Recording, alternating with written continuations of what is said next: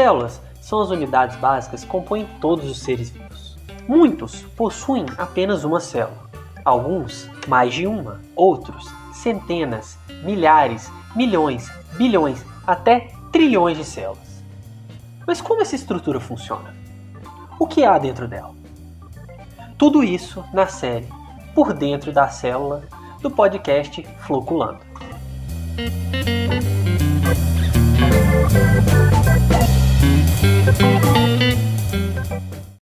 Estamos começando mais um episódio da série Por Dentro da Célula do podcast Floculando. E hoje a gente vai falar do principal componente celular, as proteínas.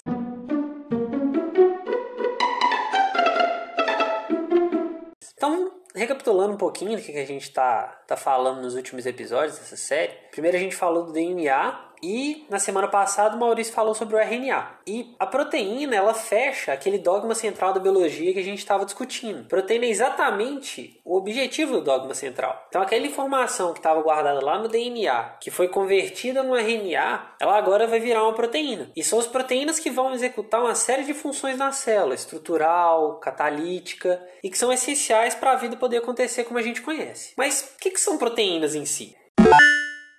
Diferente do RNA e do DNA, que são polímeros de nucleotídeos, a proteína é um polímero de uma molécula que a gente chama de aminoácido.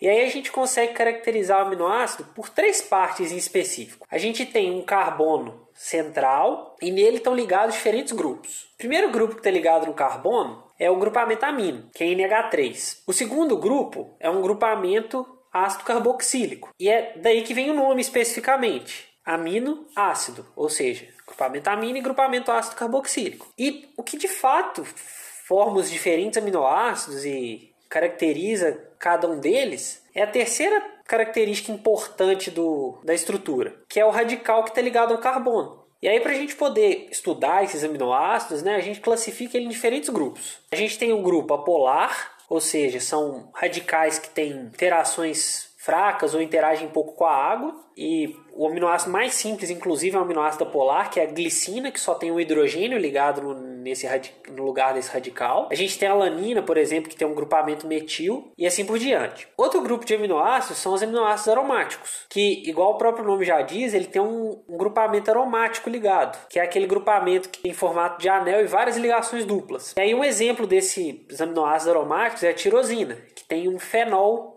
no final do, do radical. A gente também tem aminoácidos que são polares, tem interações com a água. A gente tem polares que não são carregados, igual a serina, e a cisteína. A cisteína que é muito importante no, na formação das estruturas das proteínas, igual a gente vai falar, porque ela tem um, um, grupo enxofre. A gente tem os que são carregados positivamente, igual a lisina, que tem um NH3 mais na ponta, e os carregados negativamente, que tem a base conjugada do ácido carboxílico. E uma coisa legal dos aminoácidos carregados negativamente é que a gente convive com eles diariamente. Então a gente tem, por exemplo, o aspartato, que ele é muito usado como edulcorante, né? Ou seja, ele é um adoçante em alimento, a gente aquele adoçante de saquinho, né, por exemplo. E a gente tem um glutamato, que a gente vê muito em alimento como glutamato monossódico, que é muito usado para saborizar alimentos, porque ele dá aquela característica umami no paladar.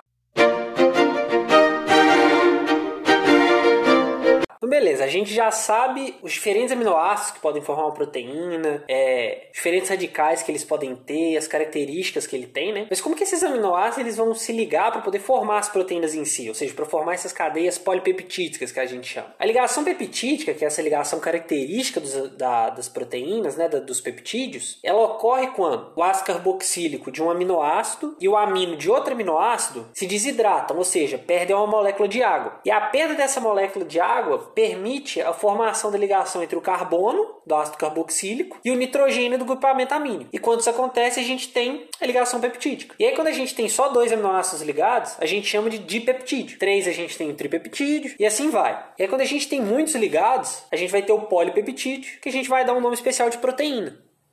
Então, a proteína nada mais é que vários aminoácidos ligados um no outro e que vão ter uma estrutura específica. Então, à medida que esses aminoácidos vão se ligando, aquelas cadeias que eu falei, aquelas cadeias carregadas, apolares, elas vão se posicionando lateralmente. E a interação entre posicionamento dessas cadeias é que vai gerar uma série de estruturas das proteínas. A primeira estrutura básica que a gente tem é a estrutura primária, que nada mais é do que quais aminoácidos estão ligados um no outro. Então é a sequência daqueles aminoácidos ligados. O segundo nível de estrutura, né, é a estrutura secundária. E aí a gente tem dois tipos de estrutura secundária que aparecem muito nas proteínas. A gente tem a alfa-hélice, que é uma estrutura parecida com aquela escada de caracol, e a gente tem a folha beta, que é quando os aminoácidos vão se ligando e fazendo vários fios um do lado do outro. E aí quando esses fios estão juntos, eles ficam parecendo uma folha. Essas estruturas secundárias e os outros aminoácidos que estão ligados, eles podem interagir. E aí a interação entre os demais aminoácidos e essas estruturas secundárias, a gente vai ser o terceiro nível de organização estrutural, que é a estrutura terciária. E aí na estrutura terciária a gente vai ter várias interações acontecendo entre os aminoácidos. Então a gente pode ter ligação de hidrogênio, a gente pode ter interação entre cargas positivas e negativas, igual eu comentei das cadeias dos aminoácidos carregados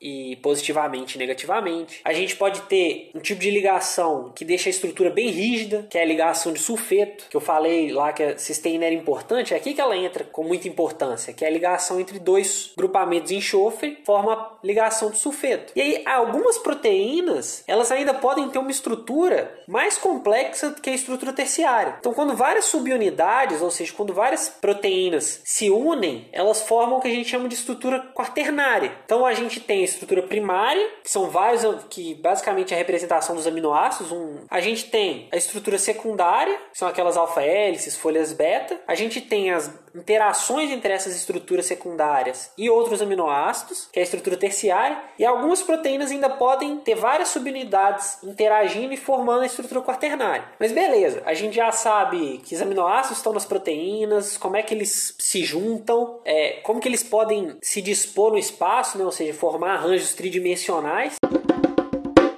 Mas como que a célula faz isso? Como que a célula gera uma proteína? Então, dogma central da biologia basicamente é esse processo de formação da proteína. Então a gente tem o RNA mensageiro, que o Maurício falou no último episódio, sendo formado a partir do DNA, que guarda informação para formar aquela proteína. E esse RNA mensageiro vai ser lido por uma estrutura que tem outro tipo de RNA, que é o ribossomo, que tem um RNA ribossomal. E é o ribossomo que vai catalisar a formação das ligações peptídicas para formar a proteína. Então, o ribossomo reconhece um, um, uma, uma, sequência específica no RNA mensageiro, se liga ao RNA mensageiro, e à medida que ele vai correndo pelo RNA, ele lê de três em três letras, que é o que a gente chama de códon, que é o código em que as proteínas são formadas. É o código que o DNA guarda a informação. Então, o códon mais famoso, assim, né, que é o códon que inicia todas as proteínas, que é o AUG, que é o códon para o aminoácido metionina em eucarioto e arqueia, e para formil metionina em bactérias, ele é o primeiro códon que o ribossomo vai ligar ao aminoácido. Então, quando o ribossomo reconhece uma sequência específica dessas três letras, ele recruta um outro tipo de RNA, que é o RNA transportador. E cada RNA transportador, ele tem um aminoácido específico. Então, à medida que o ribossomo vai lendo RNA, ele puxa um RNA transportador que está ligado no aminoácido específico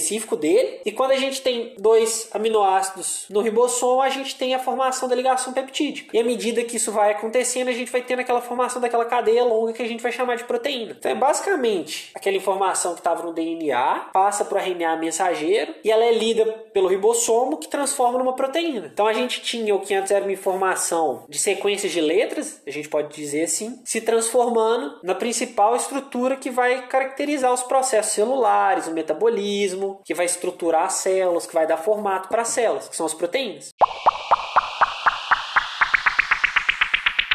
Sim, as proteínas ela tem uma, uma série de funções diferentes na célula. Elas, igual eu falei, elas podem ter função estrutural, elas são responsáveis por fazer as reações nas células acontecerem em um tempo que possibilita a vida, ou seja, elas conseguem fazer o metabolismo acontecer, que são as enzimas, que a gente vai falar muito aqui no Floculano. A gente tem proteínas que se ligam a outros compostos, então a gente tem proteína que liga com lipídio, que são as lipoproteínas. A gente tem proteína que liga com açúcar, a gente tem proteína que liga com metal. E toda vez que a proteína liga com uma molécula diferente de um peptídeo, ela, for, ela adquire o que a gente chama de um grupo prostético. E muitas vezes esse grupo prostético ele é muito importante para a função da proteína em si. E o melhor exemplo que a gente tem assim na, na nossa vida, né, no nosso cotidiano, é o grupamento M ligado às proteínas do sangue, que possibilita o transporte de oxigênio e de CO2 no sangue. Então, é graças a um grupo prostético, né, a, ligado a uma proteína, que a gente consegue respirar, que a gente consegue fornecer oxigênio para as nossas células. E aí dá para ficar falando que horas das diferentes funções que as proteínas têm. A gente vai falar muito dessas diferentes funções nos nossos episódios, mas aqui era para a gente ter um panorama geral mesmo de como que as proteínas são formadas e o que, que caracteriza elas em si. E se você quiser ver alguma coisa diferente aqui, se quiser que a gente explique alguma coisa, algum tema específico, você pode mandar pro nosso Twitter, que é o floculando,